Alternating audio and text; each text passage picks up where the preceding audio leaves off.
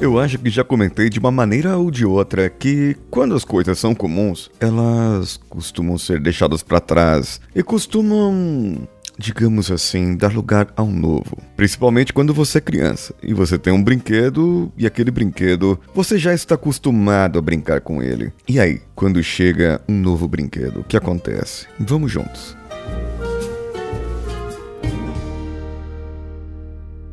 Você está ouvindo Coachcast Brasil. A sua dose diária de motivação.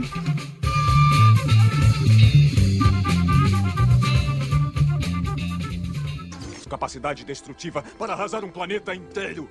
E apenas eu obtive informações que revelam o único ponto fraco da arma. E você, meu amigo, é o responsável pelo meu atraso para o encontro com o Comando Estelar.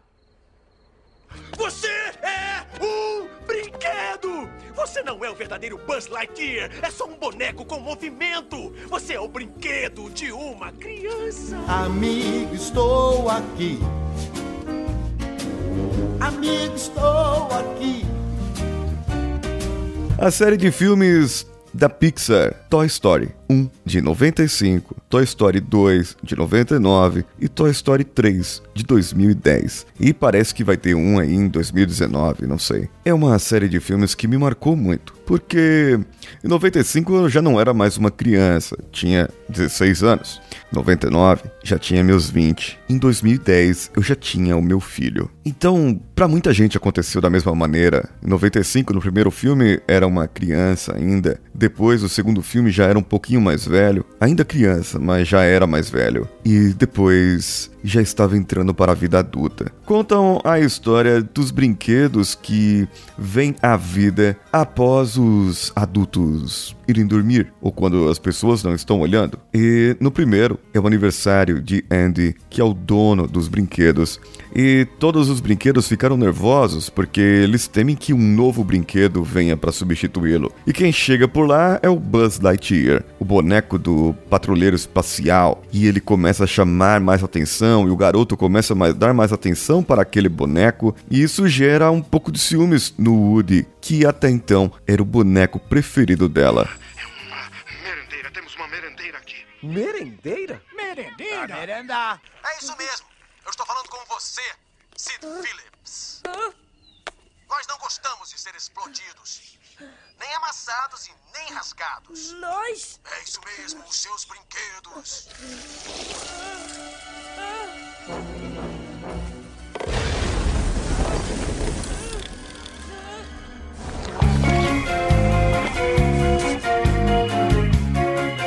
Eles entram em confusões e existe a redenção do Woody com os outros brinquedos que pensam que ele é culpado pelo sumiço de Buzz.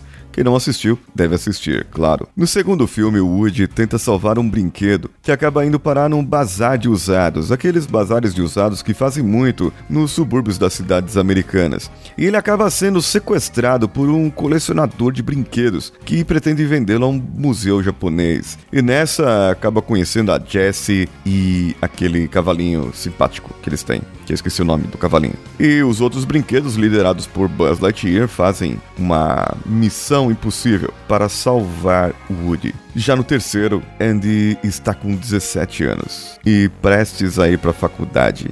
Então ele precisa arrumar o quarto e definir o que irá para o lixo que será guardado no sótão. Seus antigos brinquedos, entre eles Buzz Lightyear, Jesse, o Senhor Cabeça de Batatas, são preparados para serem guardados no sótão. Entretanto, uma confusão faz com que a mãe de Andy os coloque no lixo. Woody, que será levado por Andy para a faculdade, decide salvá-los. Então eles escapam, mas acabam no carro da mãe de Andy e ela acaba levando eles para uma creche, onde tem diversos brinquedos. Entre eles lá, conhece a Barbie. E ao chegarem, eles encontram aqueles outros brinquedos e tantas outras coisas, e crianças dispostas a brincar com eles. Sim, é a separação, é a despedida. Existe ali é, a, a, última cena, principalmente deles no lixão, onde todos eles dão a mão um para o outro e acabam. acaba a gente se emocionando. Quem acabou entrando na, na história, participando da história, acabou vendo isso, acaba vendo, enxergando que eles estão se despedindo. E é muito interessante ver isso, porque o filme todo é visto da perspectiva do brinquedo e não da perspectiva de uma pessoa, de um ser humano. Então todas as coisas são gigantes, são grandes. Todas as coisas ali são bem enormes, porque afinal de contas os brinquedos são pequenos. O que eu tiro de lição para mim é que a cada momento da nossa vida, e isso representa cada filme, um filme com uma distância, um, quatro anos de um para o outro, do segundo para o primeiro, e depois mais de dez anos do terceiro para o segundo, representa as fases da nossa vida. As fases que nós tivemos, os amigos que nós tínhamos. Eu, aos 16 anos, estava no primeiro emprego, colégio técnico, ali nem sonhava em fazer faculdade, não existia essa coisa de internet direito ainda, e nos remete a muitas lembranças daquela época. Lembranças dos amigos que já passaram, daquelas pessoas que estudaram comigo, lembranças de pessoas que já foram, participaram da minha vida de uma maneira ou de outra, mas que acabaram indo embora. Depois, aos 20 anos, a época praticamente do meu primeiro amor, primeira namorada, sim, minha primeira namorada de verdade, oficial época do de quando eu já estava na faculdade e algumas outras coisas que aconteciam na nossa vida e os amigos de faculdade que muitos a gente não tem nem contato mais nem sabemos por onde anda mas são fases da nossa vida e hoje nós percebemos que amigo mesmo são aqueles que ficaram na nossa vida. São aqueles que estavam comigo aos 16 anos, aos 20, depois aos 20, 31, 2010. É, meus pais, alguns amigos de infância que ainda nos encontramos, a minha esposa, que acompanhou boa fase da minha vida e já está comigo há um bom tempo e nos conhecemos já de amizade há bom tempo também. É interessante vermos que amigos mesmo são aqueles que estavam e estão hoje ao nosso lado. E vocês ouvintes, eu considero como amigos. Tenho alguns amigos pessoais, o próprio Danilo Pastor, o Senhor A, Matheus Mantuan, o pessoal do Chorume, o pessoal do grupo lá do Telegram. Um abraço também para o Samed Spencer.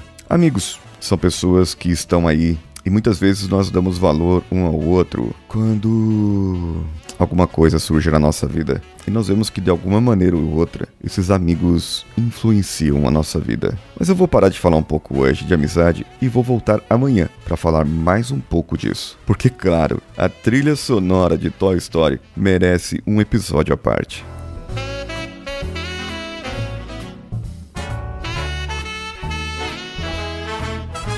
Entre em contato conosco lá pelo site coachcast.com.br ou pelo nosso e-mail contato@coachcast.com.br. Nossas redes sociais, em qualquer uma delas você encontra o Coachcast BR e compartilhando com cinco amigos e dando cinco estrelinhas com comentário positivo lá no iTunes nós faremos a leitura. Além da leitura, no final do próximo mês, você estará participando, dia 30 de setembro, ao atingirmos 10 mil ouvintes diários, estará participando de um sorteio para processo de coaching com reprogramação mental. São três vagas que eu resolvi dar e aí você poderá participar dessas três vagas. Corre lá, faça o compartilhamento de qualquer episódio com cinco amigos ou faça cinco compartilhamentos, não importa. Quanto mais você compartilhar, mais chances você tem de ganhar. E eu digo com certeza, vai mudar a sua vida assim como mudou a minha vida. Eu sou Paulinho Siqueira, um abraço a todos e vamos juntos.